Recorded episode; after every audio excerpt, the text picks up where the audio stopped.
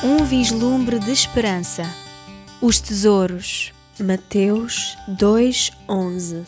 Quando entraram na casa, viram o menino com a Maria, sua mãe, e inclinaram-se para o adorar. Depois abriram os cofres e fizeram-lhe as suas ofertas de ouro, incenso e mirra. Embora tenha sido falado e prometido ao longo de gerações e gerações, parece-nos uma realidade um tanto ou quanto distante. O tipo de coisa que nunca iria acontecer no nosso tempo de vida. Quando Herodes ouve as notícias do nascimento de Messias, o verdadeiro rei, diretamente das bocas dos sacerdotes e dos doutores da lei, ele percebe que os magos estavam a falar a verdade.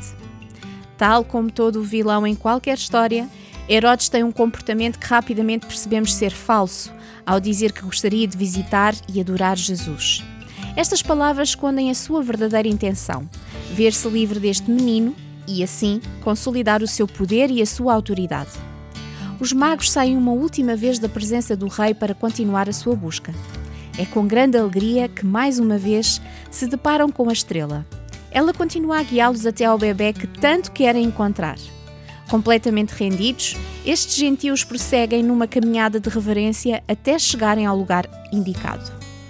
Já não estamos a falar de uma manjedoura num alojamento precário, mas de uma casa. Conseguimos sentir a antecipação deles ao entrar e pousar os seus olhos no Cristo. Que momento! Para eles só havia uma coisa a fazer. Inclinaram-se para o adorar.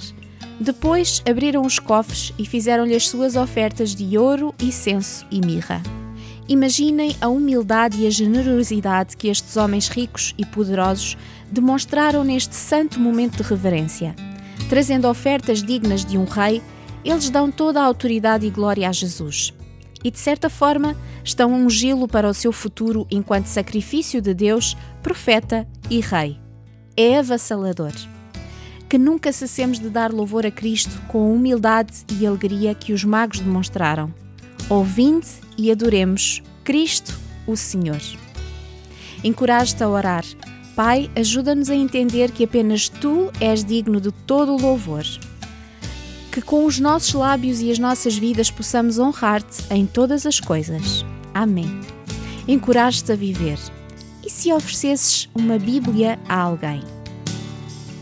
Um vislumbre de esperança uma produção RTM Mulheres de Esperança com o apoio da Sociedade Bíblica.